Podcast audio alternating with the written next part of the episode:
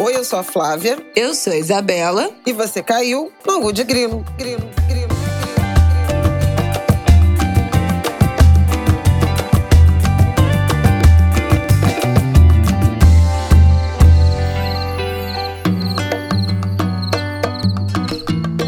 Oi, Angulers! Tudo bem? Boa terça-feira para vocês. Mais um Angu de Grilo no ar, episódio 151. Vocês gostaram do nosso especial de 150? Acho que vocês gostaram, né? Foi bom, foi bom. Fala aí, Flavio. Gente, foi lindo, foi lindo. Assim, as mensagens que a gente tem recebido são lindas. O mais legal é que foi surpreendente, né? Ninguém, é, ninguém esperava. esperava. Ninguém acertou. Ah, ninguém acertou. Né? Todo Ana Maria, essa low profile, essa ermitona. então foi ótimo que deu para surpreender vocês, porque realmente ninguém esperava. E o que é interessante é que dos vários comentários assim que a gente tem recebido, cada um destaca um ponto. É engraçado. A entrevista alcança, né, as pessoas de forma muito diferente. Uhum. Tem gente que se comoveu com a ligação e a história da Ana com Xangô, né, da ligação do livro com Xangô, parte religiosa. A Winnie Bueno falou da questão das mulheres negras na literatura. Então, assim, alcançou muita gente, foi lindo. Pois é, minha gente. Bom, mas agora vamos para o ângulo de hoje. Nossos temas dessa semana são os seguintes. Este episódio do Ângulo de Grilo está sendo apoiado pelo Internet Lab, Asmina, Volt Data Lab, Instituto Vero e NCT DRF Lab, que juntos lançaram hoje, no dia 6 de setembro, a pesquisa e relatório como operações de influência entre plataformas são usadas para atacar jornalistas e enfraquecer democracias. Esse grupo de organizações convidou a gente para debater esse assunto assunto seríssimo e urgente que são os ataques contra jornalistas nas plataformas digitais. Então a gente vai abrir o programa de hoje, nosso primeiro bloco, vai ser dedicado para tratar desse relatório que traz algumas informações sobre esses padrões de ataques a jornalistas na internet, com foco especial em questões de gênero e raça. Tudo a ver com o de grilo, a gente já fala muito sobre isso aqui, mas agora a gente tem dados mais concretos, então vale a gente voltar nesse tema, especialmente nesse período de eleição. Vamos falar também no nosso segundo bloco do atentado a Cristina Kirchner, vice-presidente da Argentina. E também vamos falar do referendo que rejeitou a Constituição do Chile, a tentativa de uma nova Constituição do Chile nesse final de semana. A opção rejeito ganhou e vamos falar sobre isso. Por último, último bloco são as expectativas aí desse 7 de setembro, né? Quarta-feira, amanhã, se você estiver ouvindo na terça, amanhã é o feriado de 7 de setembro, que promete. Vamos ver o que que nos espera nessa quarta-feira. Então vamos lá. A independência do Brasil completa 200 anos agora em setembro. Se você quer entender o que realmente aconteceu em 1822, se você quer conhecer uma versão mais completa dessa história, a dica do Angu de novo, para vocês, é o podcast Projeto Querino. Por exemplo, vocês sabiam que quem decretou a independência não foi o Dom Pedro I, e sim a esposa dele, a Maria Leopoldina? E vocês sabiam que o braço direito do Dom Pedro nesse processo, o José Bonifácio, tinha um projeto para acabar com a escravidão já logo ali, depois da independência? Essa e outras histórias você encontra lá no podcast do Projeto Querino. E são histórias não só sobre independência, mas também sobre outros momentos super importantes da história do Brasil. Todos os oito episódios já estão disponíveis, é só você buscar aí Projeto Querino no mesmo aplicativo em que você já escuta podcast. E também dá para ouvir tudo pelo site projetoquerino.com.br. Se você já ouviu, eu queria dizer que tem muita gente que está ouvindo de novo, tá? Para conseguir pegar mais detalhes ali da história. A apresentação é do Tiago Rogero, a consultoria em história é da Inaê Lopes dos Santos, a produção é da Rádio Novelo e o apoio é do Instituto Ibirapitanga. Vai lá ouvir o projeto Quirino, hein, Angular? Bom, então vamos começar aqui nosso papo sobre a pesquisa. Antes da gente começar, quero contextualizar um pouco. Está sendo lançado hoje o relatório dessa pesquisa, que é intitulada Como operações de influência entre plataformas são usadas para atacar jornalistas e enfraquecer democracias? Esse trabalho foi produzido por algumas organizações da sociedade civil. Internet Lab, a revista Asmina, Volt, Instituto Vero, o Instituto Nacional de Ciência e Tecnologia em Democracia Digital e o Digital Forensic Research Research Lab. Bom, ataque a jornalista não é um tema novo, né, Nango de Grilo, vocês sabem. Todo mundo que está na internet percebe como esses casos aumentaram muito nos últimos anos, a partir do que nós chamamos de operações de influência. Olha aí, termo novo para a gente aprender. O que, que é isso? São as ações coordenadas por alguns grupos para manipular ou corromper esse debate público, e aí cada uma tem seu objetivo estratégico. Então, qual é o objetivo dessa pesquisa? Entender como funcionam essas operações de influência em diferentes plataformas, Twitter, YouTube e WhatsApp, entender como as violências são direcionadas a jornalistas e também como os marcadores sociais de raça, gênero, sexualidade são mobilizados e são usados como ferramenta nesses ataques contra as os jornalistas. E aí para chegar nessas respostas e entender a estrutura desses ataques, os pesquisadores monitoraram perfis de jornalistas no Twitter, coletaram comentários do YouTube e mensagens em grupos públicos do WhatsApp, entrevistaram jornalistas, especialmente mulheres e jornalistas negros ou negras, para demonstrar de forma mais concreta como é que esses ataques acontecem e os seus impactos. O relatório da pesquisa está disponível na íntegra no site do Internet Lab, internetlab.org.br/pt. Está lá disponível em português e inglês. O link vai estar tá aqui na nossa sinopse, é claro. Então, dito isto, feito esse contexto, essa introdução para a gente explicar como é que essa pesquisa funcionou, vamos para esses resultados, Flávia?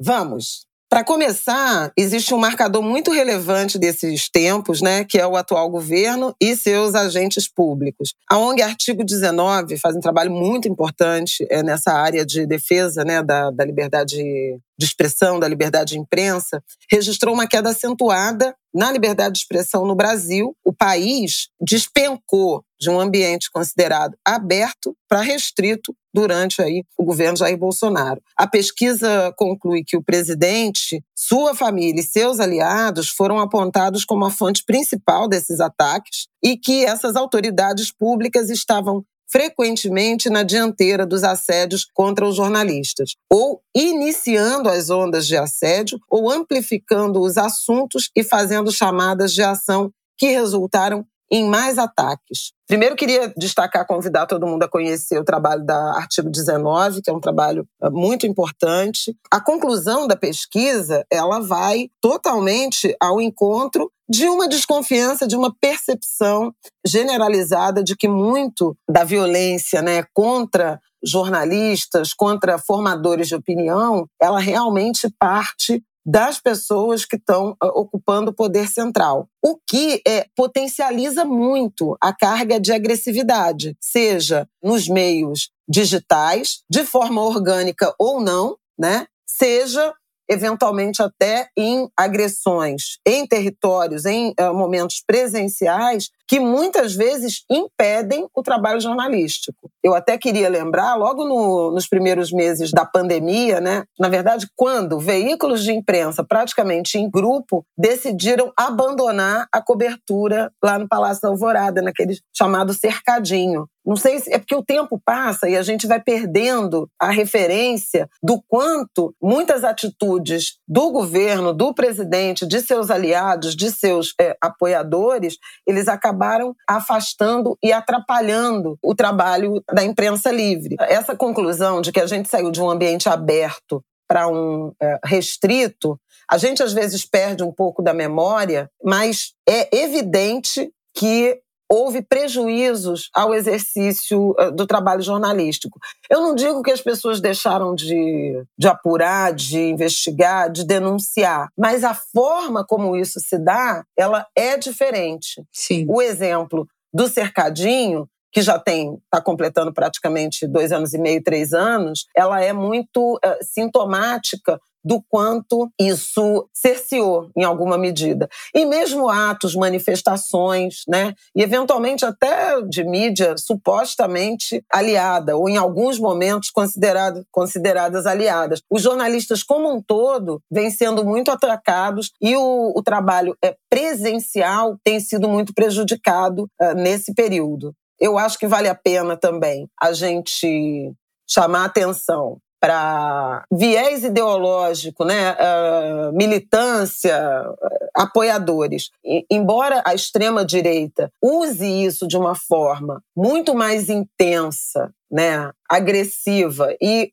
é, entre aspas, na, na, direção no que isso significa para eles, né? Eficiente, né? Porque há campanhas de difamação, de ataques, de agressões que são muito graves. Essa perseguição e esses ataques, eles também são uh, perceptíveis no outro campo, num campo de centro, num campo de centro-esquerda, num campo de esquerda. Não com a mesma intensidade, mas em algumas situações, com o mesmo viés, eu queria destacar a misoginia. Há muito ataque e ataque diferente às mulheres, né? As mulheres são ofendidas também por serem mulheres, né? A ofensa direcionada a homens é diferente. Desqualifica-se uhum. o argumento, a, a opinião, e as mulheres desqualificam-se as mulheres. Pois é, quero até pontuar isso, porque a pesquisa dá esses, esses detalhes. Tem alguns termos mais especificamente usados contra as mulheres, eles levantaram, né? No relatório completo tem a discriminação todinha de quais são os insultos mais relatados em cada rede social, mais atribuídos a mulheres, mais atribuídos a jornalistas negros e tal. Os mais atribuídos contra mulheres foram comunista, ridícula,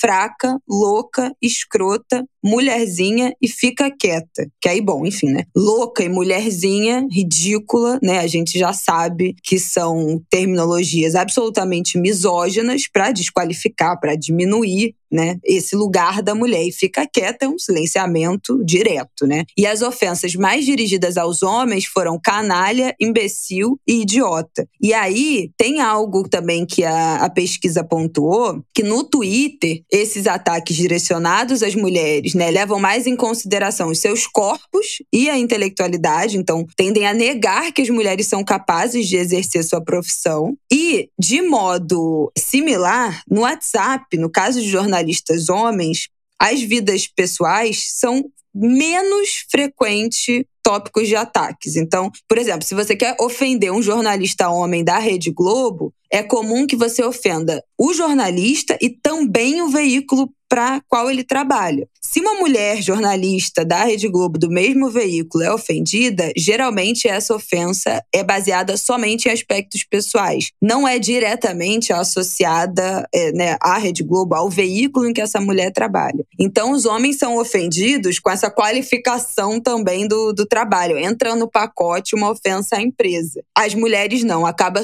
acabam sendo ataques mais pessoais. E um agravante em relação à raça é que jornalistas mulheres e jornalistas não brancos são atacados mais frequentemente do que os colegas homens brancos, é claro, e os jornalistas negros declararam, afirmaram que frequentemente são comparados a criminosos e ofendidos por conta de sua aparência. Então, é óbvio que a conotação racial desses ataques entra, né, também o fator de raça entra nesse campo do racismo dentro desses ataques, e isso foi confirmado pela pesquisa. E uma coisa que também a mãe falou, né, do efeito inibidor, é, no relatório completo tem esse dado, né, que, as, que os ataques e essa pressão é, não faz com que os jornalistas deixem de trabalhar, né? não faz com que deixem de apurar, como ela disse, mas que pode estar sutilmente, né? a constância, a repetição desses ataques pode sutilmente acabar desencorajando os jornalistas ou causar alguma forma de hesitação. E eu queria até te perguntar, mãe, se em algum momento você sente, especialmente no Twitter, né, que é a rede que você sente que você é mais atacada, se você pensa duas vezes, se você, ai, não vou nem postar isso porque eu sei que vai dar polêmica, se essa hesitação, se você já deixou de compartilhar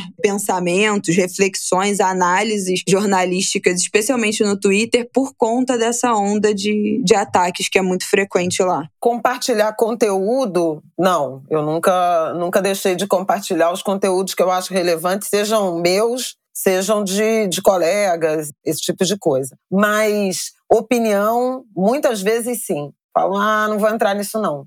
Inclusive porque tem muita coisa que é isca. Uhum. Eu acho que é fundamental também para um, o jornalista profissional, e eu vejo muita gente, muitos colegas, né, sendo afetados exatamente por isso, porque as pessoas vão lá te cobrar um posicionamento ou te atacar por uma coisa que eles muitas vezes acharam que você disse, especialmente na televisão, quando você está escrevendo, está escrito. Embora muita uhum. gente comente e já critique a partir do título, do subtítulo, Sim. né? Do, Ninguém lê do tudo. destaque que, que se está que se tá dando. Então, não lê todo o texto, não assiste todo o vídeo e às vezes, quando está uh, assistindo ao vivo, se fixa num fragmento e ignora todo o resto do comentário porque já parou para já parou para te detonar. Uhum. Tem a ver com uma com um treinamento até não se deixar pautar por esse tipo de, de situação. Então, assim, divergências,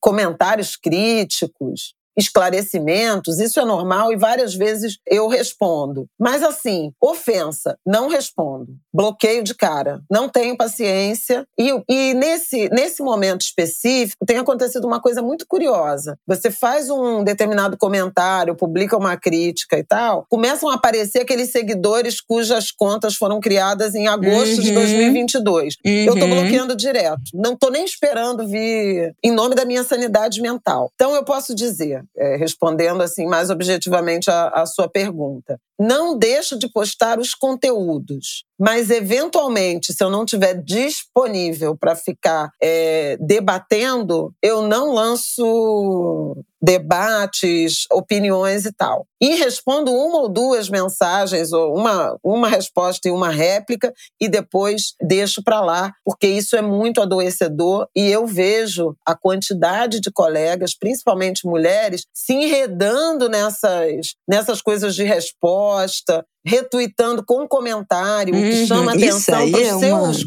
uma... seus seguidores verem um determinado bate-boca que não é o caso. Uhum. Então, é, acho que também a gente precisa muito de treinamento sobre como reagir. Isso que eu queria falar, que é uma coisa que a pesquisa também, ouvindo né, as entrevistas, entrevistando jornalistas, e aí fica aí uma chamada né, aos veículos, as empresas, as associações, os sindicatos, que os jornalistas entrevistados falaram que raramente tiveram algum tipo de treinamento específico ou orientação para lidar com essas situações de ataque. E aí o que acontece é que nessas situações, né, dessas operações de influência, desses ataques coordenados, as tomadas de proteção, as respostas são individuais, né? O jornalista sozinho decide como ele vai responder, como ele vai bloquear, se ele vai salvar aquilo e entrar com processo, e raramente essas ações são suficientes para proteger ele de futuros ataques. Os jornalistas também falaram, comentaram,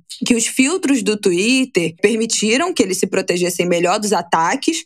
Foi isso que a minha mãe falou, né? Tem uma opção nas configurações do Twitter que você consegue nem receber, na verdade, as notificações, nem aparece para você as respostas que são de perfis que não te seguem, perfis que foram criados e não tiveram e-mail com confirmado, perfis que não tem foto. Então é um jeito de filtrar. A pessoa consegue te responder, mas você não recebe as notificações desses perfis. Então é um jeito de você se blindar um pouco de olhar esses ataques. O Instagram, por outro lado, segundo o jornalista, não oferece né, essa possibilidade de bloquear esse conteúdo abusivo, você não consegue deixar de ver, isso é verdade, as notificações do Instagram chegam ali para você. Você pode bloquear alguns termos, né, de de comentários que você não quer receber e tal, mas não tem um filtro que seja assim mais amplo. E pode permitir que só responda quem te segue. Quem te segue. Também é um jeito de você bloquear essas operações de influência. Agora, os jornalistas precisam ser treinados para isso, né? As empresas precisam treinar os jornalistas para atuar, para estarem nas redes sociais. Porque se faz parte do trabalho jornalístico, você tá lá compartilhando as notícias que você trabalha, você tá lá compartilhando os comentários que você faz, você ter as suas matérias, a sua imagem, o seu corte do seu comentário compartilhado nas redes oficiais das empresas, dos canais em que você trabalha. E aquilo ali te deixar vulnerável para receber esses ataques, essas empresas precisam dar esse tipo de treinamento. Então, o que fazer? A quem reportar? Tem algum grupo, algum setor especializado, ainda mais nesse momento de eleição, né, de, dessas operações, vão ficar cada vez mais crescentes nesse último mês aí que a gente tem desse primeiro turno, depois eventualmente um segundo turno. Isso vai escalar, já tem escalado, né, nos últimos anos. E a minha sensação é que as empresas não acompanharam esse crescimento desses ataques, a gente não vê esse tipo de treinamento direcionado para lidar com isso. A gente não vê os jornalistas instruídos a exatamente isso que você falou. Não dá retweet com comentário. Você vai, você vai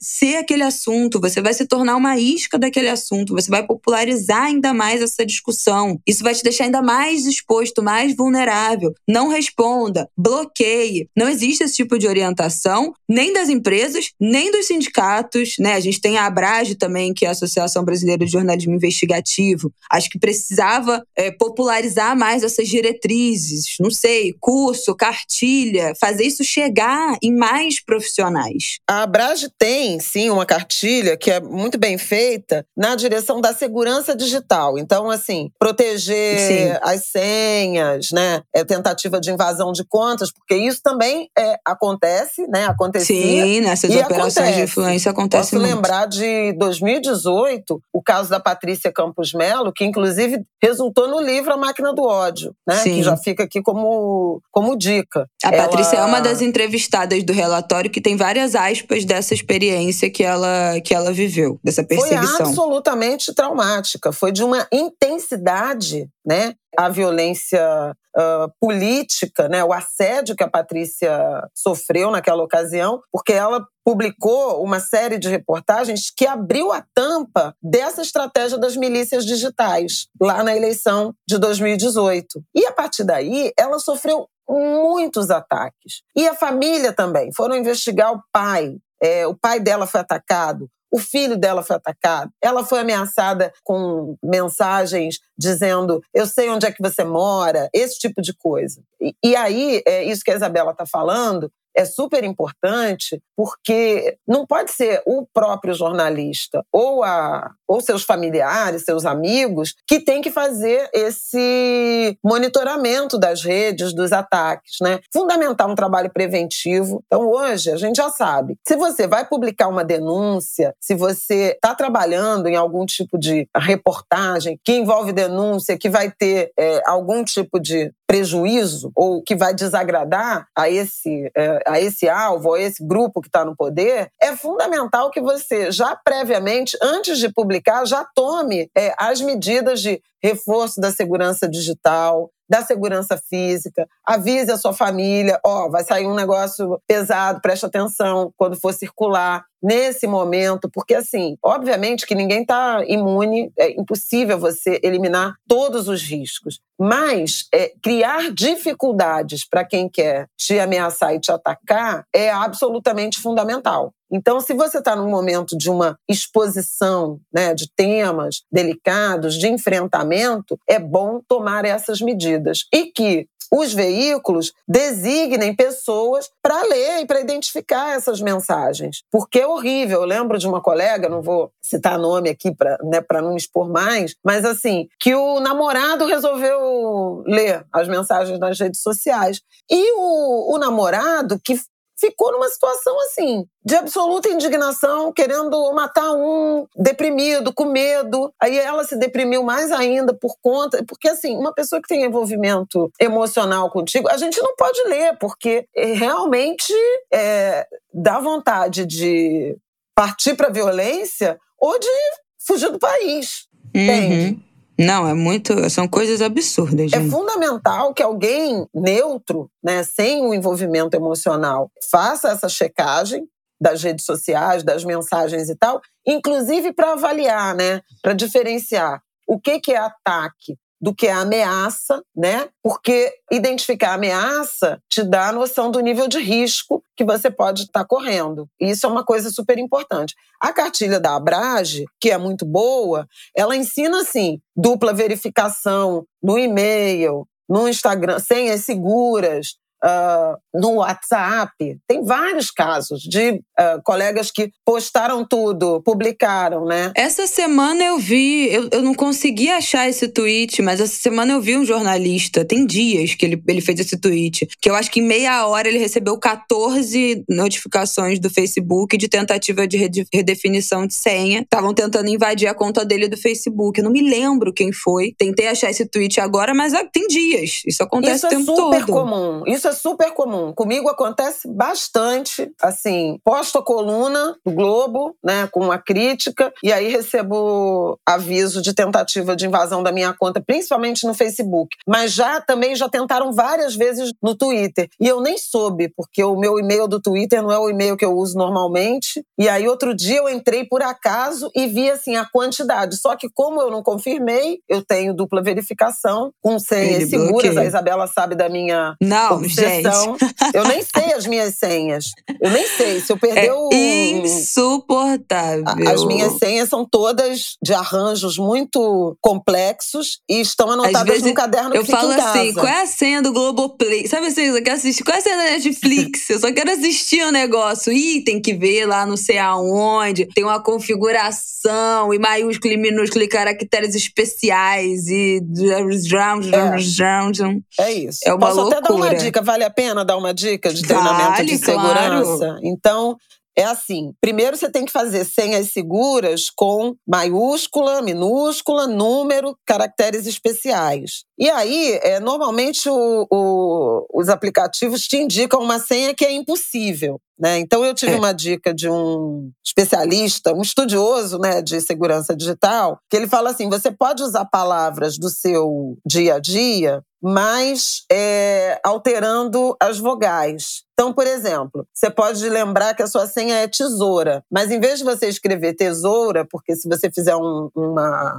Se passar por um escaneamento, é uma palavra que existe, você tem que transformar tesoura numa palavra que não existe. Então, tiziri, é, tesoura, tesouro, botar tudo em, em, vogal, digamos, sei lá, vou, vou pegar uma outra palavra, vaso. Você vai falar vaza, ou vese, vise, voso, vuso. Então você sabe que é vaso, mas só você sabe que você usou uma outra, uma outra vogal. E como indicação de número, para não ter é, correlação com datas de nascimento, aniversários de família, você usa a hora do, do momento em que você. Só que você tem que anotar isso. Gente, é você. Então, por é exemplo, isso, né? a gente é, tá aqui é, é maravilhoso que, tipo assim, ninguém pode, ninguém vai saber, ninguém vai invadir a sua conta se for uma senha que não existe, que você se, não tem como, você não lembra, não, não, não, não você não lembra, exatamente. E eu não tenho, porque assim, um, uma coisa comum das pessoas é botar a mesma senha em tudo, né?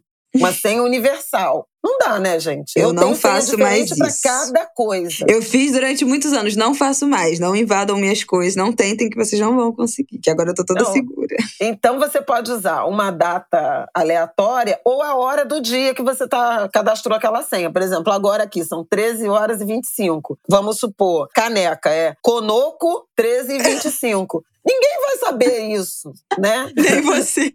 Nem eu. Por aí, a tentativa de invasão da minha senha. Metade das recuperações de senha é ela mesmo, que quer entrar pra assistir um simples, uma simples série, não consegue vai lá, recupera a porra da senha, cria outra senha. Ai, gente, insuportável. Mas necessário. Mas e necessário. além desses treinamentos, eu acho que deveria ter, né? Além de um, de um treinamento permanente, sei lá, tipo assim, ah, gente, a gente tem um curso aqui disponível ad eterno, um gravado de X horas sobre o que fazer, como se portar, como responder, como criar seus filtros, né? Você entra lá no site, pega, bota o teu e-mail, recebe todos os links para você fazer esse curso. Além desse tipo de conteúdo que eu acho que deveria ter disponível é, amplamente para sempre, tinha que ter canal de denúncia. Ó, oh, tô passando por um, um momento. Ó, oh, tô passando agora. Acho que tô sendo alvo de uma operação de influência desse ataque organizado. Foi nesse post que aconteceu. Foram essas contas que me mandaram. Tem que ter pessoas responsáveis né, né, nos sindicatos, nas associações, nas empresas, para identificar, para ver de onde é que sai essa coordenada. E aí, tem a última coisa para a gente encaminhar para o final, é da análise da pesquisa de como é que essas operações de influências e esses ataques funcionam em cada plataforma. Então, o Twitter é a plataforma mais problemática, né, a principal fonte desses ataques, e não é só usado como forma de responder a notícias com ataques ao repórter que as publica, é usado para isso, mas não só para isso, mas também para atacar jornalistas, para desviar a atenção do público, né? Isso é algo percebido pelos próprios jornalistas. Então, para desviar a atenção em momentos chaves de discussão, aquela famosa cortina de fumaça, né? Então, além de o repórter coloca uma notícia, coloca uma informação e é atacado, esses ataques também são criados, entre aspas, do nada, para desviar a atenção, para criar cortinas de fumaça em momentos pontuais ali que algo está sendo denunciado. O YouTube traz outro lado dessa estratégia. Como os nomes desses jornalistas atacados acabam aparecendo, ficando em muita evidência em outras plataformas, as pessoas vão para o YouTube para atrair interessados nesses nomes e para acessar vídeos que tragam esses nomes desses jornalistas que estão em evidências. Então, a vítima desses ataques é frequentemente usada como clickbait, né, nesses canais de notícias falsas, nesses canais de fake news, para, na verdade, distribuir conteúdos que atacam os veículos né, da imprensa tradicional. Então, por exemplo, minha mãe foi vítima de ataque no Twitter, o nome dela foi pro Trending Topic. Você entra no YouTube e bota lá Flávia Oliveira e vai estar tá lá um, um título do YouTube. Flávia Oliveira fala mal do presidente. Aí você clica, não é nada sobre Flávia Oliveira falar mal do presidente. É um vídeo longo disseminando fake news, enfraquecendo veículos de mídia, criando histórias falsas, notícias falsas que enfraqueçam esse discurso, enfraqueçam a mídia tradicional, enfraqueçam as instituições. Então, os jornalistas no YouTube são usados como clickbait para disseminar conteúdo com fake news. O WhatsApp, ele é usado para coordenação desses ataques, dessas operações de influência e discussão internas, então são desses canais privados, né, que acontece que, que essas essas ações são arquitetadas. E outra coisa que eles pontuaram é que as ameaças também ocorrem em espaços fechados, mas que os jornalistas são frequentemente ameaçados em ambientes abertos. Então, mensagem direta, mensagem privada e e-mail não são espaço prioritário para esses ataques. A ideia é que elas aconteçam em ambiente público. Você quer comentar essa, essa diferença das plataformas? Eu quero. Sobre isso, quer dizer, eu percebo realmente muito mais intensamente no, no Twitter. Twitter é muito rápido, né? E Twitter, Sim. os formadores de opinião estão ali se posicionando. Então, a, a, a chance de fazer uma onda, né, a partir do Twitter, ela é muito maior, né? E de dar repercussão, inclusive para ter nota de repúdio, não sei o quê, e aí você aumenta o escopo dos ataques.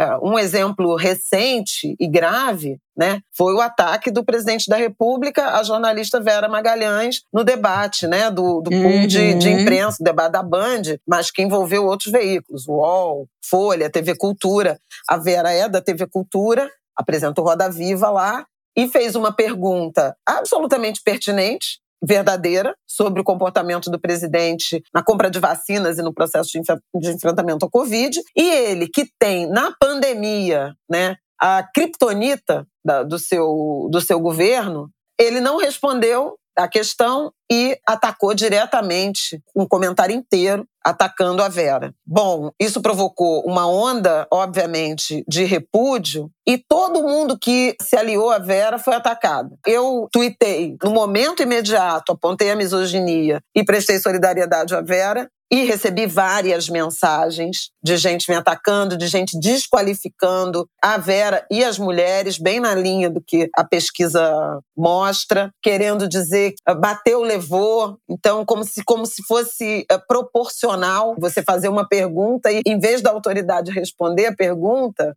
eventualmente defendendo o, o seu legado, atacar o jornalista fosse a, a resposta válida. Então, não ficou é, somente na Vera. Quem se uhum. posiciona, quem se alia, quem presta solidariedade, também é atacado. Miriam Leitão sofreu intensamente, inclusive com referências à tortura que ela, que ela sofreu na prisão durante a ditadura. Né? A Miriam foi torturada com uma cobra né, na, na cela. O filho do presidente recentemente postou fazendo referência a isso. Então veja que é um muito tóxico, muito violento, né? Não é de uh, confronto de ideias ou de questionamento ou de defesa sobre um determinado trabalho, uma determinada denúncia, não gostar do trabalho de um jornalista, não concordar, querer replicar, isso é natural. Mas esse nível de ataque, de desqualificação, em que em alguns casos suspeitam da nossa, dos nossos sentidos, né? Nos ofendem com privação de sentidos. Você não leu, você não ouviu o que ele disse, você não leu o que está escrito. Como assim, gente? Como é que eu vou comentar se eu não ouvi? Óbvio que eu ouvi, só que eu tenho uma opinião diferente. Isso é muito louco, Entendeu? né? Eu sinto muito isso às vezes também, não, não dentro dessa, eu acho que eu não sou mais alvo, já fui, mas não, não dentro dessas operações é, de influência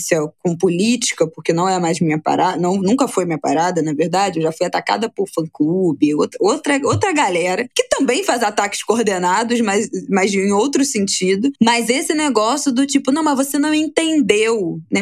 Eu, eu entendi, eu só não concordo. É. eu só não acho isso. E tá tudo bem, beleza, entendeu? Mas eu não acho. Eu li, eu entendi, eu não sou burra, eu não sou, né, não sou ignorante, eu sou capaz de, de, de compreender o que essa pessoa falou, do que, que ela faz, da estratégia que ela toma enfim, se quer que seja. Mas eu não concordo. E as pessoas querem de qualquer jeito fazer com que você retire o que você disse e concorde com o que elas estão falando. Mas do não é esse jeito, né? ponto. Né? É, claro, óbvio. Do pior jeito, do pior jeito de dizer que você não leu, que você não ouviu, que você não assistiu, que você não entendeu.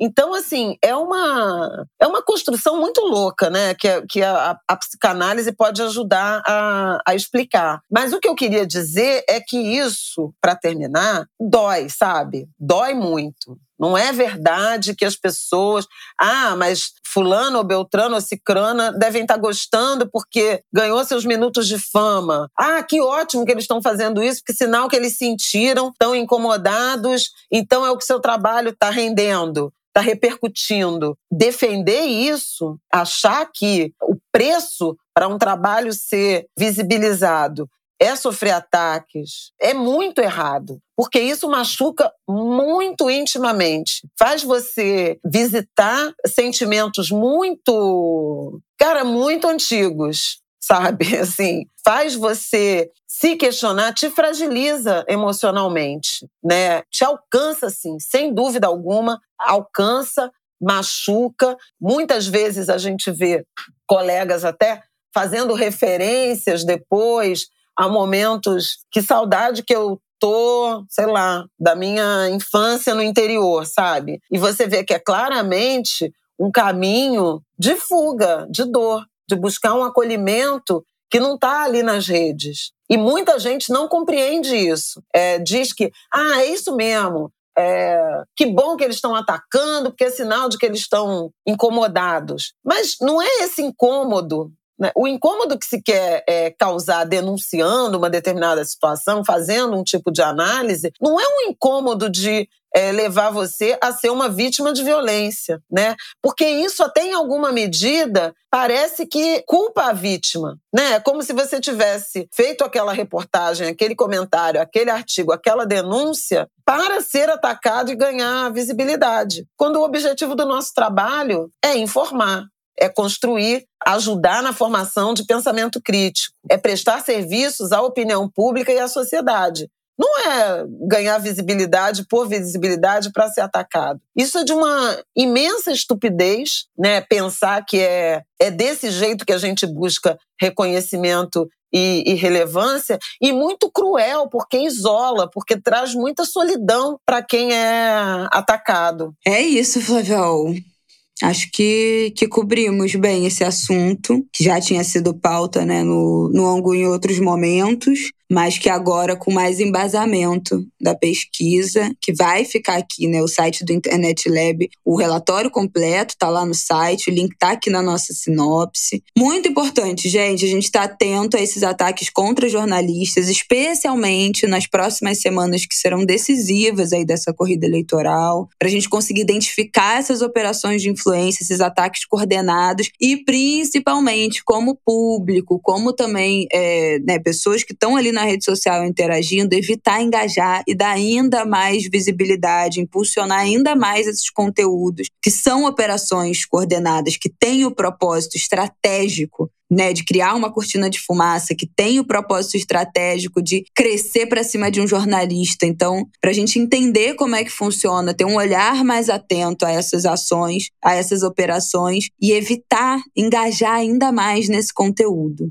Né? Quanto mais a gente silencia, mais a gente ignora, mais a gente deixa aquilo ali quieto, é uma das estratégias para não fazer crescer essas operações. E, claro, sempre denunciar a plataforma. Então, usar as configurações de denúncia dentro das plataformas para os perfis que a gente identifica que são perfis falsos, que estão mandando spam, que são perfis é, de mensagem automática, né, que estão ali para participar dessas ações coordenadas, denunciar esses ataques, denunciar esse discurso de ódio, esse assédio direcionado. É muito importante que a gente cobre das plataformas que que direcionam, que direcionem corretamente essas denúncias, mas que a gente também faça essas denúncias ali.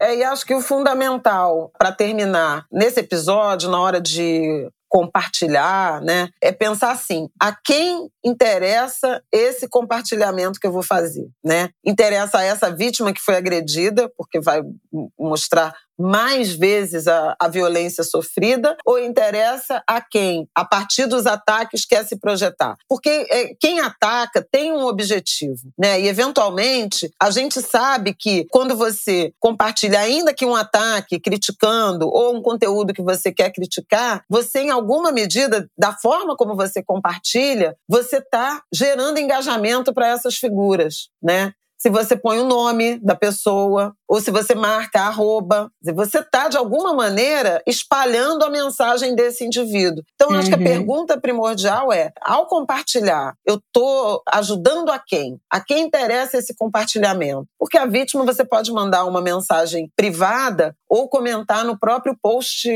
que ela fizer, se ela decidiu tornar isso público.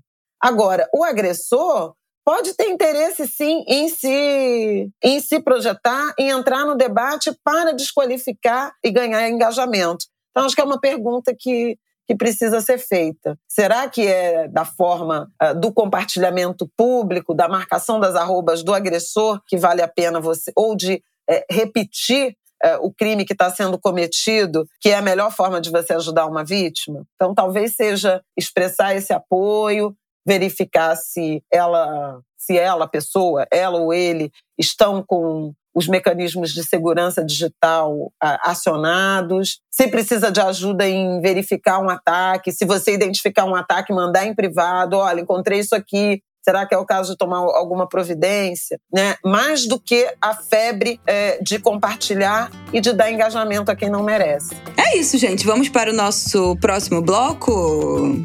Vamos!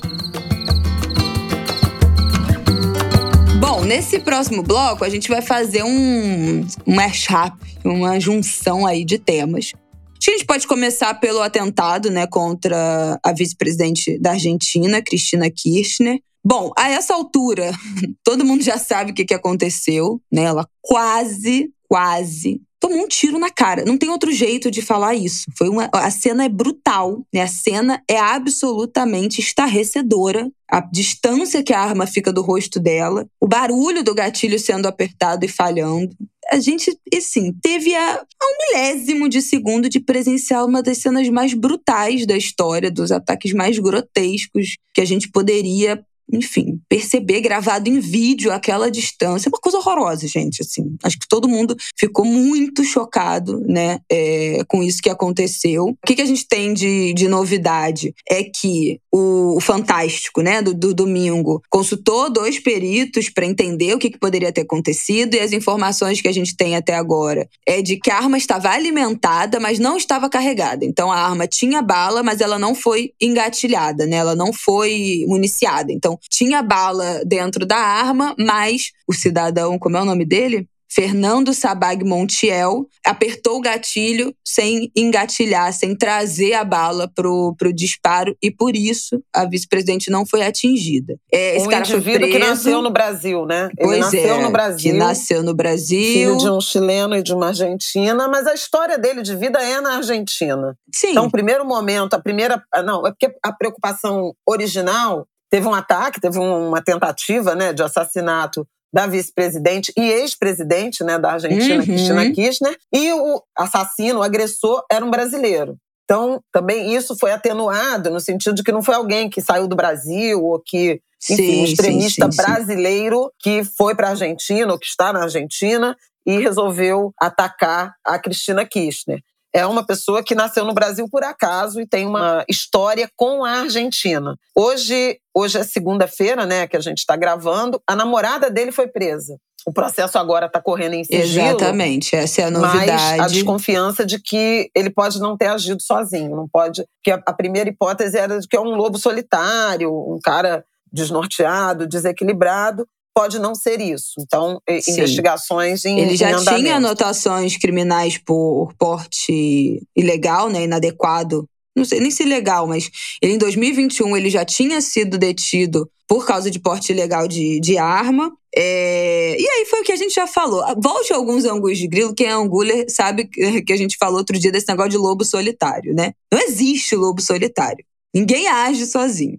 Muitas barreiras falharam para que né? Muitas coisas deixaram a desejar, muitos processos, muitas camadas falharam para que um cidadão chegasse com uma arma carregada na cara da vice-presidente da Argentina. Né? Então, desde o momento em que ele consegue essa arma sem poder, né, tem esse porte legal de arma sem ter o direito né, de andar com essa arma, de ter essa posse dessa arma, até a segurança, né, que foi uma coisa muito criticada, inclusive na Argentina, que a Cristina Kirchner tem o maior aparato de segurança argentino da história, e mesmo assim esse aparato falhou. A informação que o Ariel deu logo depois, Ariel Palácios, né, nosso amigo jornalista, deu logo depois da, dessa, desse atentado, foi que ela tem uma escolta de 100 policiais federais, a maior escolta da história da Argentina, e mesmo assim essa escolta falhou. Tudo indica que esse esse Fernando, né, esse esse o cara que, que tentou cometer esse ataque, que cometeu esse ataque, né? Ele tem uma tatuagem que remete ao nazismo, que ele flerta ou participa, né, de grupos neonazistas. Então, não, não tem muito lobo, não tem esse negócio de lobo solitário, né? São muitas camadas que promoveram essa possibilidade desse, desse atentado. E aí, essa namorada dele também acabou. Ela foi, teve as comunicações dela monitoradas, né? Depois que ele foi preso, depois que tudo aconteceu, e acabou sendo presa, e agora tudo corre em sigilo de, de justiça. E a gente vai receber aí atualizações à medida em que né, o processo legal andar. Mas muito esquisito. A gente já tinha falado aqui recentemente dessa situação da Argentina, dessa instabilidade política absurda, né? Para além da, da instabilidade econômica, da inflação, a gente falou como é que esse governo como é que o Alberto Fernandes estava na corda bamba dentro desse jogo político e a situação ficou ainda mais imediatamente, né, foi decretado feriado, as pessoas foram para a rua se manifestar, porque gente, é uma coisa impensável, uma uma cena daquela com a vice-presidente do país, uma coisa horrorosa, independente de que lado político você esteja, é uma atrocidade aquilo. Então, eu, foi muito chocante. É, é uma atrocidade, mas não é trivial. Tem, tem alguns pontos que eu queria destacar nesse, nesse episódio da Argentina. O primeiro é essa mobilização imediata né, de o Alberto Fernandes, inclusive eu vi algumas críticas da, da oposição, porque ele decretou um feriado é, na sexta-feira, né, no dia seguinte ao, à tentativa de, de homicídio, para que os argentinos pudessem se manifestar. E manifestação na Argentina é quase, né, é quase uma, Todo uma regra. Né? Eles estão Ai, em, em, estado de, de manifestação permanente. Mas houve sim, eu conversei com o Ariel na, na quinta, na sexta-feira, e ele disse que a mobilização alcançou não apenas os peronistas, que é uma força política muito forte, mas também manifestantes, população de outros matizes né, ideológicos, na direção de repudiar o que aconteceu e de chamar atenção para o risco democrático que uma atitude como aquela representa e de repudiar, portanto, e reafirmar o seu apreço pela democracia. Isso não é trivial, foi muito importante. A Cristina foi alvo desse atentado num momento em que houve um pedido de prisão né, pelo Ministério Público da Argentina de 12 anos para ela por envolvimento, casos de corrupção que estão sempre é, sendo investigados e envolvem é, a família Kirchner. E aquela confusão toda ali na, na porta da casa dela é porque, desde esse pedido do Ministério Público, tem manifestantes se revezando em vigília, ali em solidariedade a ela, em protesto contra o Ministério Público, contra o Judiciário. E foi nessa, aproveitando esse ambiente de comoção e de muita aglomeração, que o, o assassino, o, o, suspeito, o acusado, ele se infiltrou ali naquele, naquele momento. Então também tem uma relação com esse ambiente é, de crise. A outra coisa é mais uma evidência desse ambiente de violência política que está marcando a América do Sul. E aí eu queria ler o, o tweet, o comentário que eu achei mais apropriado que foi do Gustavo Petro, o presidente da Colômbia, que recém assumiu, a gente também já falou dele, e ele diz o seguinte: o atentado à Cristina é o resultado do sectarismo que se converte em violência, ou da polarização, né? A gente pode chamar assim. Se converteu em prática latino-americana pensar que a política é a eliminação física ou jurídica do adversário. Tal prática é puro fascismo a política deve ser liberdade. Eu achei muito um tweet, mas que entrega tudo, né? Uhum. Ele fala da polarização, ele fala desse modelo, desse exercício político que prega o extermínio, né, a eliminação física ou jurídica. E aí você tem N casos né, ao longo da história e recente de criminalizar líderes políticos, narrativa de golpe, de prisão, lá mesmo na própria Colômbia, recentemente teve um atentado com a equipe de contra a equipe de segurança do Gustavo Petro. No Chile, o irmão do, do Gabriel Boric, presidente, sofreu também agressões, acho que foi espancado. Você teve esse episódio na Argentina, você teve aqui no Brasil o assassinato do Marcelo Arruda, lá em Foz do Iguaçu, por um agente penitenciário, o policial federal penal bolsonarista, né, um crime político, entre outros, tem vários outros episódios acontecendo no Brasil com pessoas comuns, o que não era rotina, trivial no Brasil. O Brasil sempre foi um território de violência política, você vai listar vários, mas muito na direção de um candidato ou um político contra seu adversário. Isso acontece aqui no Rio de Janeiro, por exemplo, na Baixada Fluminense, é, é o zero e vezeiro, infelizmente. Né? Mas agora você vê desavenças políticas de gente comum se transformando em agressão de todos os tipos e, no limite, até uh, homicídio. Então, é um, um sinal de alerta muito perigoso. A gente já falou disso aqui também quando comentou o Marcelo Arruda e o assassinato do ex-primeiro-ministro do Japão, num país insuspeito. Então, uhum. Então, é realmente um momento brasileiro, sul-americano, latino-americano, global, de um extremismo político que tem levado à violência física, à violência homicida. E a última coisa que eu quero comentar sobre o episódio da Cristina Kirchner, eu não sei se, se você ouviu, se os angulares ouviram, mas a arma do crime era uma, uma pistola, né, um revólver, que tinha que foi fabricada há 40 anos. Sim. E aí é sobre essa reflexão em relação à arma de fogo e o tempo né, que pode durar o mal da multiplicação do acesso às armas de fogo. Na mesma semana em que houve esse atentado contra Cristina Kirchner e é, essa informação da arma com 40 anos de idade, os institutos Igarapé e Sou da Paz chegaram a um número, publicaram um dado conjunto de um número de 1 milhão e 6 mil armas licenciadas, registradas em nomes de CACs, caçadores, atiradores e colecionadores. Meu Deus. É, esse número triplicou durante o governo Bolsonaro. Houve uma flexibilização do acesso a armas, do acesso à munição e um afrouxamento do controle de munição. O presidente da República, na última sexta-feira, em mais um discurso falando dessa sua bandeira de armar a população, faz uma vinculação clara à violência política, porque ele diz que tem que armar a população porque povo armado não será escravizado. Ora, como isso não está qualificado, você pode interpretar do jeito que você quiser, com uma arma na mão, o que significa ser escravizado, dominado, oprimido. Portanto, é um, uma espécie de mandato a resolver as coisas na bala, no tiro. E a gente imaginar que um milhão de armas de fogo é, em posse de civis. Não, gente, meu Deus. E que essas armas podem durar 40, 50 anos. Não, legalmente em posse de civis. Legalmente fora, em posse fora de civis. A, a posse em civis, né? Ilegalmente, fora as armas da polícia. Porque assim, a gente for entrar nesse assunto, né? Do, do crime, né? É, então, mas é, esses são os legalmente civis, né? Que, que são as pessoas que, que são do crime organizado, as pessoas que têm arma por meios ilegais, as pessoas que têm arma por meios legais e a polícia. Então, aonde chega esse número? É inacreditável, é inacreditável, é inacreditável. É um milhão de armas, né?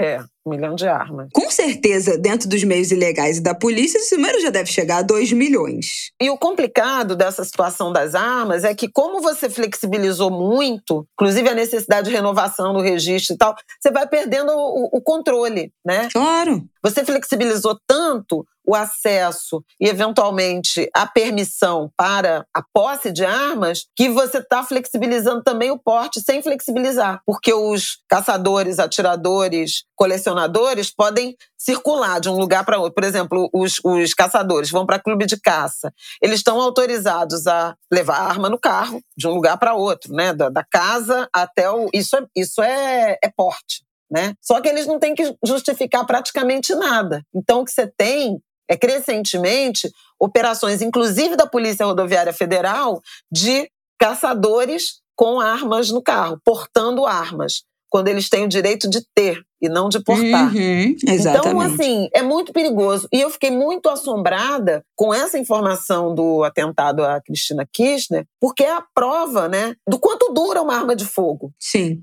A arma tem 40 anos e podia ter matado a Cristina Kirchner. Aliás, o Bolsonaro, quando lamentou, além de falar de si próprio, ele disse: a sorte é que o cara não sabia manejar a arma. Quer dizer, gente, não, ainda tem mais essa, né? Já tem mandei a notinha. Casos. Já dei a notinha. É, é muito de quinta. Meu Deus do céu. Enfim. Deixa pra lá. Enfim, então eram essas as observações, né? O ambiente de violência política, de sectarismo, de extremismo e essa nota de preocupação com o nosso futuro em razão dessa multiplicação de armas de fogo que vão durar 50 anos. Quer dizer, é... eu vou morrer, ainda vai ter arma que foi comprada aqui nesse. Né? O Martin vai ser avô e ainda vai ter arma comprada Sim. nesse nesse momento de liberação.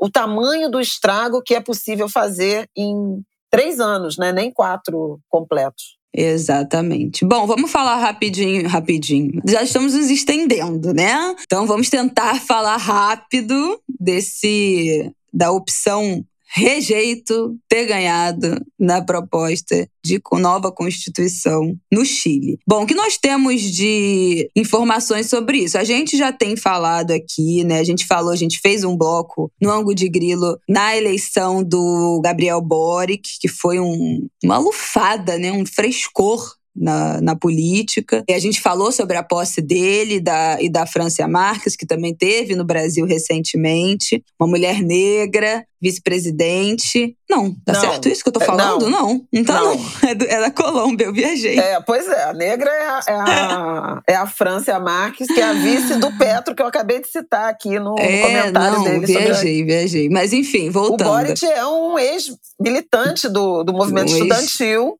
Jovem, tem 30 e acho que tem 36 anos. Não, eu acho que tem até menos. E é o primeiro presidente, é o mais jovem presidente é, É, 36, 36. E de esquerda, Ele... né? Desde, desde Allende. Pois é.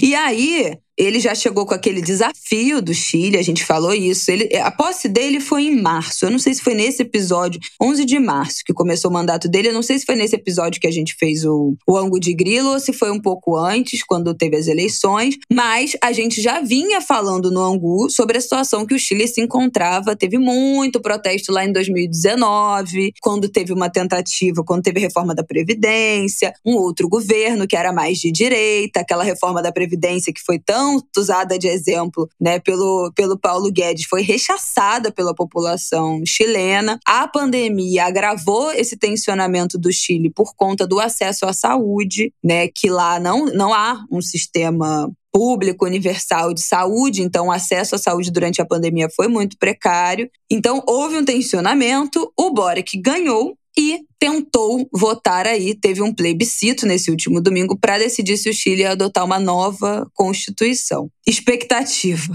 uma nova constituição. Realidade, deu tudo errado.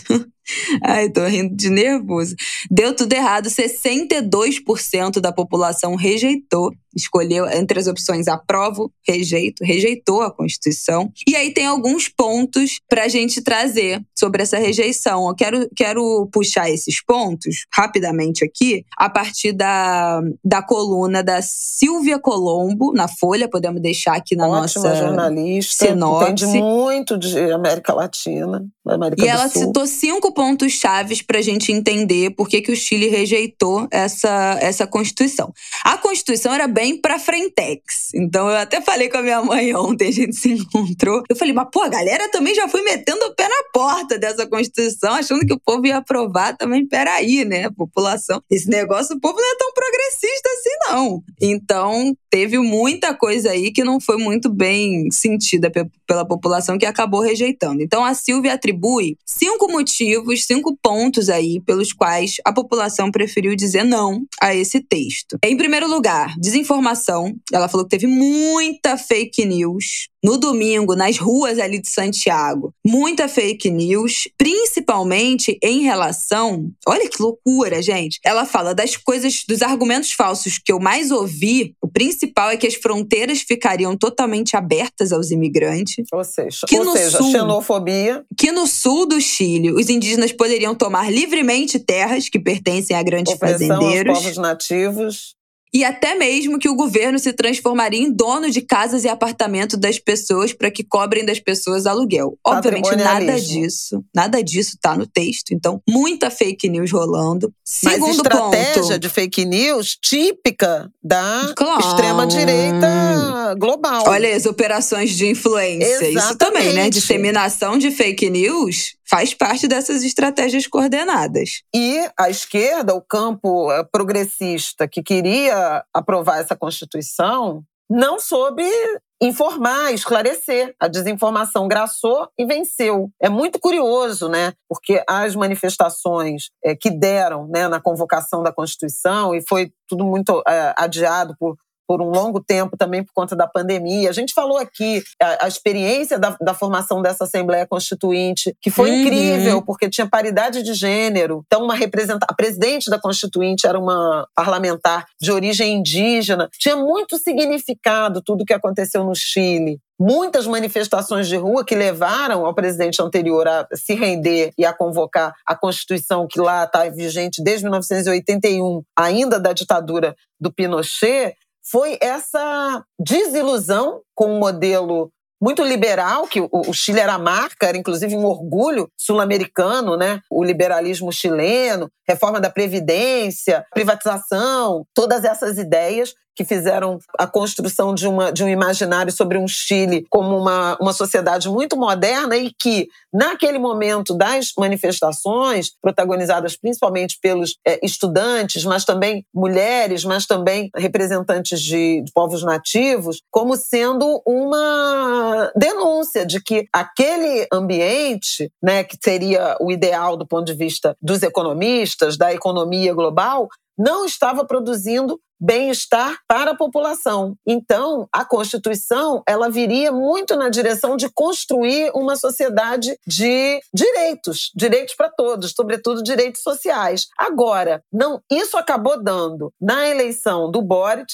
né, um, um ex-deputado e um candidato de esquerda, que venceu o Katz, que era o, o, o cara da extrema-direita, mas não significa que a população ficou intensamente convencida dessas transformações, né? Exatamente. E aí, dentro desses motivos, né, desses cinco motivos da Silvia, a gente chega nisso. Em segundo lugar que ela pontua, foi muito desaprovado pelos eleitores o conceito de plurinacionalismo, que dentro da, da, Constituição era uma maneira de reconhecer a existência dos povos originários e, a partir daí, promover né, políticas de inclusão social, cultural e idiomática mas que foi interpretado de que esse conceito dividiria os chilenos, deixariam de ser um só país e valores culturais religiosos estariam em risco, além de que abriria brecha para reivindicação territorial que ameaçaria a propriedade privada e daria benefícios econômicos exclusivos para essa população. Enfim, isso aí a gente já já tá esse tipo de visão a gente já está mais do que acostumado aqui no Brasil, né, em relação à população indígena e à população negra. Que esse conceito as pessoas já acham que é privilégio, né?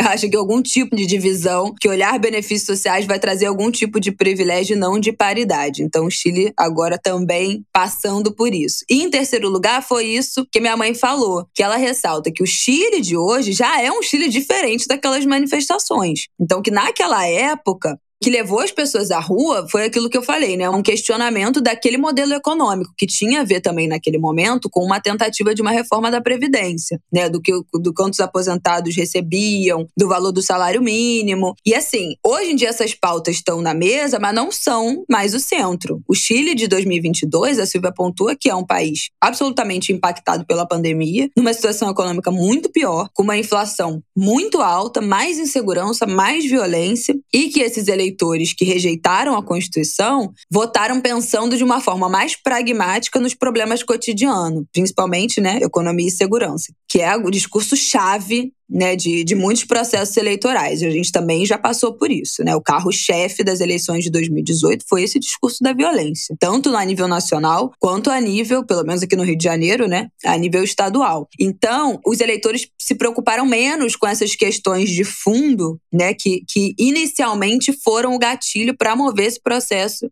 dessa nova Constituição. Foi isso que a minha mãe acabou de, de apontar. É, e na dúvida, né, eu acho que a população tende a, a resistir, né? O próprio Boric, já na, na reta final, começou a defender aprovar para reformar, quer dizer, aprovar a Constituição para fazer os ajustes com ela aprovada. E a campanha do não fez rejeitar para reformar, o que faz muito mais sentido, né? Se você vai reformar, é melhor você é, começar de novo. E aí deu-se um impasse. A gente tem comentado aqui é, da crescente impopularidade desses candidatos que vencem as eleições, mas é, frente aos extremistas de direita, mas que têm condições limitadas de governabilidade. Está é, acontecendo não tem com vida Boric, fácil. a gente já falou disso, a gente já falou, bom, do Biden, né? É o exemplo mais evidente do quanto o, o trumpismo ainda vive, mas o Macron na França, isso está acontecendo Mundo o Alberto afora. Fernandes também derrotou o, o Macri. Fernandes, exatamente. Uma cagada o também. Pedro tá lá, vai, é. vai ter sua Não vai ter vida fácil. Também. Falamos disso aqui. Essa é uma questão. E a outra coisa que aí tem um lamento e curioso é que pela primeira vez nesse referendo a população foi obrigada a votar. O comparecimento pois foi é. recorde. Não era obrigado. Isso foi uma coisa, isso foi uma e coisa aí... que ela pontuou. Teve obrigatoriedade do voto e com uma multa alta a quem não fosse. Então, 80% dos eleitores cadastrados foram votar. E aí chegou voto de gente que não tinha se manifestado, não vinha votando, né? Porque não era obrigatório. Então, as pessoas que estavam ali alheias, nesse caso, foram obrigadas com uma multa alta a votar. E aí, no final das contas, se mostraram contrários. Então, para ter uma ideia, a opção de rejeição da Constituição, da nova Constituição, teve mais voto do que o próprio Boric nas últimas eleições. O rejeito teve 7 milhões e 800 mil votos e o Boric foi eleito como presidente mais votado da história do Chile, com 4 milhões e 600 mil votos. Teve quase 3 milhões de votos a mais o rejeito. Então você vê como a obrigatoriedade fez com que as pessoas fossem votar e aí rejeitaram. Quem estava alheio aos processos eleitorais acabou rejeitando. E por último, ela fala que é um episódio que pode parecer menor, mas que teve muito impacto. Olha, gente, eu juro por Deus, eu tive que ler duas vezes esse parágrafo para entender do que ela estava falando. Porque eu falei, não é possível, acho que tem algum erro de digitação. Mas na semana passada, durante essa campanha né, do Aprovo, teve um espetáculo o de show, performance, para 3 mil apoiadores do Aprovo em campanha pela, pela aprovação da nova Constituição. E um grupo chamado Las Indetectables, As Indetectáveis, fez uma performance em que eles retiraram. Ai, gente, é muito surreal. Tudo é muito surreal. Retiravam do ânus de um dos atores uma bandeira chilena em afirmação de que o voto simbolizava o aborto do velho Chile né? E, e, enfim. Juro por Deus, está escrito isso. Consistia em retirar do ânus de um dos atores uma bandeira chilena. Enfim, óbvio que isso deu absolutamente errado. Tanto os organizadores da campanha do Aprovo, como o governo, vários líderes da oposição também, a galera do rejeito,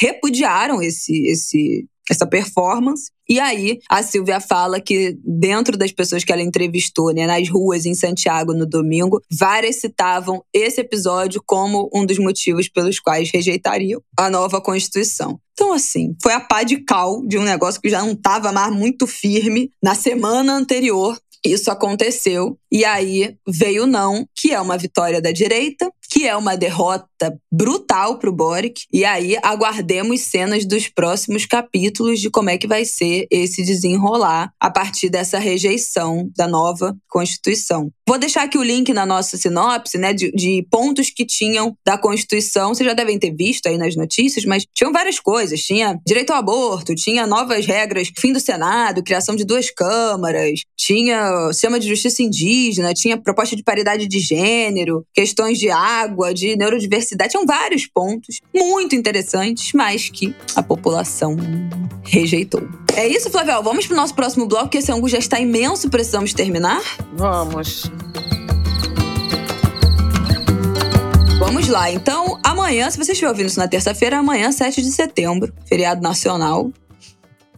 200 e... anos da independência. Ai, meu Deus. Ai, me dá vontade de rir, de tanto desânimo que me dá tratar disso. Mas vamos lá, vamos rápido. A independência rápido. que fez nação independente pelas mãos ou pelo domínio do filho do mandatário original. É inacreditável, né? É, é Inacreditável. Só lembro da voz de Tiago Rogério falando isso no, no Projeto Querino. Que o Brasil, uma nação em que a independência continua na mão da coroa. Enfim, é, é, é deprimente. Enfim. Mas vamos lá. Muito se falou desse 7 de setembro. O coração de Dom Pedro veio ao Brasil para comemorar esse marco histórico. Aliás, tudo preparado. falou, né, no, no show que a gente falou não precisa mais importar o coração do colonizador, porque nós temos muitos corações batendo aqui. Achei muito bonito isso e aí, Flávio, o que, que a gente espera desse 7 de setembro? Vai ter manifestação, vai ter ato, vai ter ataque às instituições democráticas, com certeza? É, isso com certeza no bolsonarismo é algo né, é difícil de, de cravar. assim como na medicina, nem nunca, nem sempre. Tem uma expectativa muito grande, porque o, o presidente da República, seu campo, estão investindo fortemente nessas manifestações, nesses atos, né? Praticamente transformando a celebração do, do, bicentenário da independência em ato de campanha deles próprios, né, do bolsonarismo, usando, obviamente, o verde e amarelo, cores, o símbolo da pátria. Bolsonaro voltou a, a repetir uh, muito enfaticamente o lema integralista ou fascista do Deus, Pátria, Família, né, Deus, Pátria, Família, Liberdade. Falou, inclusive, isso sobre o coração de Dom Pedro, que causou um mal-estar em Portugal. Esse era o lema do ditador Salazar e houve um, um, desconforto, porque foi uma ditadura que fez muito mal, obviamente, como fazem as ditaduras a Portugal. Mas, enfim, o que há? Uma informação de que na parada militar de Brasília serão gastos 3 milhões e 300 mil reais, quase quatro vezes o que se gastou na última parada militar, que foi em 2019, né, no pré-pandemia. Então, você vê o tamanho é, do investimento, que em tese é uma, um ato de governo, um ato patriótico, mas que está sendo sequestrado, como foram outros símbolos nacionais para a campanha de, de Bolsonaro. E aqui no, no, Rio de Janeiro, não vai ter a tradicional parada militar do 7 de setembro, que sempre foi, desde que eu me entendo por gente, na Avenida Presidente Vargas. Isso será substituído por um ato no posto 6, com a presença do, do presidente, quer dizer, quase um, um showmício, um comício, com exibição de navios de guerra da Marinha na praia de Copacabana e da aeronáutica, de caças da aeronáutica também em Copacabana. A questão é um pouco, e, e nenhum analista consegue responder sobre isso, se Bolsonaro usará essa aglutinação. Primeiro, o tamanho dela, né? Quem é que vai atender ao chamado? Se vai ser algo robusto, no sentido de é, mostrar uma adesão, uma aprovação popular a esse governo e a, reeleição, algo que as pesquisas não estão mostrando, né? As pesquisas mostram um Bolsonaro, eu não vou dizer desprezível, né? Robusto, mas limitado, como se ele tivesse batido no teto, ali nesse teto de 30%, entre 25% e 30% dos brasileiros, o que é muito, né? Para o que ele representa do ponto de vista de um projeto político, né? mas que não é a maioria. Então, Uh, até aqui as pesquisas eleitorais continuam indicando uma preferência pelo ex-presidente Lula, em que pese o fato de que Lula também parou de subir. Está tá lá naqueles entre 47, 44 e 47% de intenções de voto e ainda parece vencendo no segundo turno, né, em havendo segundo turno, com uma certa movimentação aí dos candidatos da dita terceira via, tanto Ciro quanto Simone Tebet subiram em intenções de voto desde o início da campanha eleitoral, combinado com as entrevistas para o Jornal Nacional e o, o, primeiro debate, em que Bolsonaro foi muito mal e Lula não foi bem também. Né? Há que se reconhecer isso. Ciro e Simone foram realmente os destaques do debate e se tornando, principalmente Bom. ela, mais conhecida, ela acabou muda nada, né? votos. Né? Muito bom, mas não muda nada. É, mas aí tem um, um, debate se não vai ter segundo turno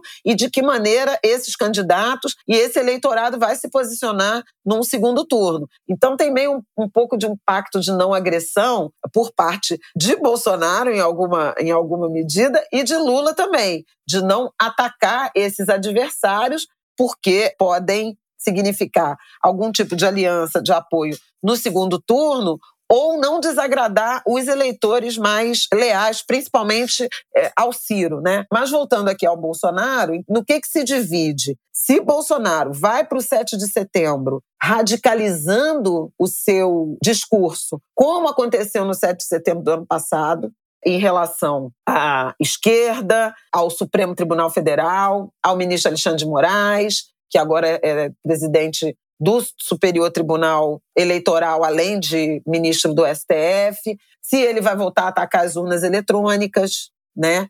Ou se vai fazer uma, uma tentativa de um discurso e de uma reunião mais democrática, com menos ataques e com mais apelo à adesão das forças políticas que eh, tradicionalmente o defendem. Então, militares, os conservadores, os religiosos, segue aí a toada né, de reunião e de articulação com lideranças e igrejas evangélicas. E aí a questão é como é que será no 7 de setembro essa articulação, porque lá em 2021 o que a gente viu foi uma mobilização das forças mais extremistas, né? Da galera que queria golpe, intervenção militar já, fecha o STF. Essa estratégia não é uma estratégia que distensiona ou que atrai interesse de um eleitorado mais moderado, até mesmo dentro de núcleos evangélicos e, e religiosos. Tem pesquisas mostrando que tem muito evangélico desconfortável com esse uso, com essa infiltração da política e do extremismo, inclusive religioso, nas igrejas. Então, isso também divide, né? Esse ambiente de guerra santa, de luta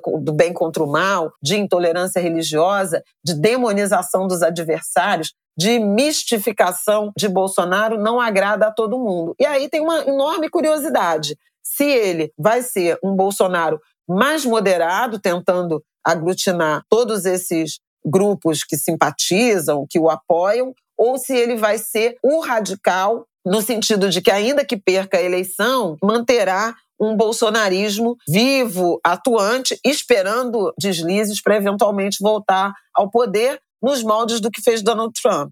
A cartilha né, do, do, bolsonarismo, ela é muito parecida com a do trumpismo, dessa é, aproximação com, o fundamentalismo religioso cristão, com a xenofobia, né, com a intolerância em, em várias formas e com o questionamento ao sistema eleitoral e democrático com a demonização dos adversários, né? Que é essa construção que faz parte aí do extremismo político que o presidente da Colômbia se referiu, e eu lembrei aqui no episódio do ataque a Cristina Kirchner. Então, assim, não tem uma resposta definitiva, mas uh, o que dá para dizer é que esse 7 de setembro ele pode nos dar indicações muito evidentes né, de, um, adesão, apoio uh, popular a Bolsonaro. Dois, uhum. a estratégia do presidente nessa reta final, nas três semanas Sim. que antecedem o 2 de outubro que é o dia da votação. Meu palpite, baseado apenas em vozes da minha cabeça, façam suas apostas, baseado apenas em vozes da minha cabeça, é, eu acho que ele vai adotar um tom mais moderado, porque ele só tem a perder né, sendo se radicalizando mais, ele não vai trazer mais pessoas com um discurso mais radical. Quem apoia ele restritamente segue lá, né, aqueles 30%, continuam ali. Então ele só tem a perder se ele radicalizar mais. Então acho que ele vai manter um discurso moderado, mas os seus apoiadores e aí, seus filhos, suas famílias, a família, os apoiadores, os, os, as pessoas do governo, acho que podem adotar um discurso mais radical, né? Tentando se distanciar um pouco da imagem dele, mas radicalizando um pouco o discurso. Esse é o meu palpite. Eu acho que seria muita burrice ele chegar metendo o pé na porta. Mas ainda assim, eu acho que esse, o discurso que ele adotar e esse meu palpite aí da galera do entorno dele radicalizar o discurso vai dar tudo aquilo que a gente já tá cansado de saber. Nota do Supremo, repúdio das organizações, as instituições vão se posicionar, os ministros do Supremo Federal vão ser atacados, vão se posicionar. Aquela, aquela ladainha toda que a gente já está acostumada, que toda semana tem as respostas aos desagravos do Bolsonaro e seus apoiadores. Então, eu, eu acho, meu palpite é o que vem por aí. Mas estaremos atentos a esse 7 de setembro, a esses atos organizados. Estou muito curiosa. Para mim, a grande questão é se as pessoas vão, né? Se esses apoiadores, se esses 30% estarão lá. Pois é. Hum. Com que mensagem, né? Exatamente. Se estarão e com que mensagem? Acho que há uma grande curiosidade em relação a isso. Acho que outras forças políticas não estão se, se mobilizando, inclusive por medo desse ambiente de violência política. E é muito sintomático, né? Que uma data nacional não significa muito ah, para é. muita gente, mas significa algo, né? Para alguém, ela tenha sido sequestrada, sequestrada, apropriada, né? Completamente. Pelo governo, quando deveria ser uma data de, se fosse o caso, né, de celebração nacional. E aí fica a dica, claro, de observar o que, que vão ser essas manifestações, de se proteger, no caso, por conta dessa violência cotidiana né? Tomar cuidado, se vai sair com adesivo de candidatos pois é, adversários, é, se vai sair com roupas, com camisas, com camisetas, com bandeiras. Vai ser um dia tenso. Há um, né? Eu acho que é razoável tomar algumas precauções, na linha do que a gente já comentou, né? Em relação Sim, a, tudo que a gente vem comentando aqui ao longo desse episódio mesmo. E se informar, né? E aí a gente tem Projeto Quirino. Exatamente. É, né? Mulheres na Independência, que é um podcast também super interessante, já indicamos aqui no. É um exclusivo no Globoplay, se vocês não acharam. Teve gente que a gente, quando a gente indicou, não achou. Tá lá no Globoplay. É, e o Projeto Querino, a gente já falou E Projeto Querido fala desse processo de independência, acho que é no primeiro episódio logo, né? Sobre esse processo de independência. Falei lá no nosso no começo do episódio de hoje. Mas dica cultural aí pro 7 de setembro, ouvir Projeto Querido para entender como é que foi esse processo de independência e por que, que não há exatamente nada pra gente comemorar nesse, nesse dia. Pois é, e aí já deixo aqui também a dica de um livro, que é o livro do podcast Mulheres na Independência. A Independência do Brasil, as mulheres que estavam lá, é um livro de Heloísa Starling e Antônia Peregrino na, na organização e que conta a história das seis mulheres que estão contempladas nesse podcast. Eu ouvi no, no sábado o episódio sobre a Maria Quitéria, é incrível. É incrível. Que mulher foi essa? E aí desloca para o centro do mundo, Cachoeira na Bahia. Então agora disputa com Irajá. Ah, é por isso Cachoeira que tu gostou. na Bahia agora disputa com Irajá o título de epicentro do mundo. Ou na Independência, pelo menos, né? Tudo começa é... em Cachoeira e tudo começa em Irajá, minha Tudo gente. começa. Todo mundo já sabe quem é Angulha já sabe, mas é um, um livro que eu super recomendo, é fininho, vale dar de presente. Outro livro que eu queria indicar. Ah, não, mas aí é para a próxima sessão, né? Esse aqui já tem a ver com independência. Não, então peraí.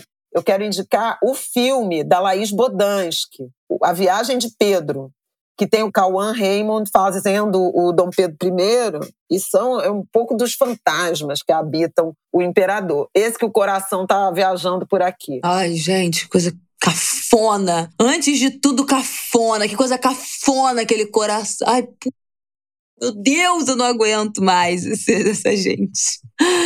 Que cafonice, que coisa de mau gosto, coisa ridícula, patética. É tudo de podre, não dá. Meu Deus do céu. Socorro! Então, olha só, é, A Viagem de Pedro está nos cinemas. Tem o filme do Jorge Furtado, O Debate, que também é muito político, né? É, ajuda a entender como chegamos até aqui. Não é sobre independência, mas é muito político. Também eu acho que é uma boa opção para o 7 de setembro, para estar tá aí. Quem quiser viajar em outra dimensão pode assistir Maria, é o filme do Carlos Jardim, sobre Maria Bethânia. Ele estreou também na, na semana passada. Eu acho que é a chance de a gente ter um bonito 7 de setembro. É isso, minha gente. Esse episódio enorme já chega, basta. Até semana que vem estaremos de volta com Não, o nosso ângulo de coisa. grilo. Ah, sempre falta uma coisa, né, Flavel?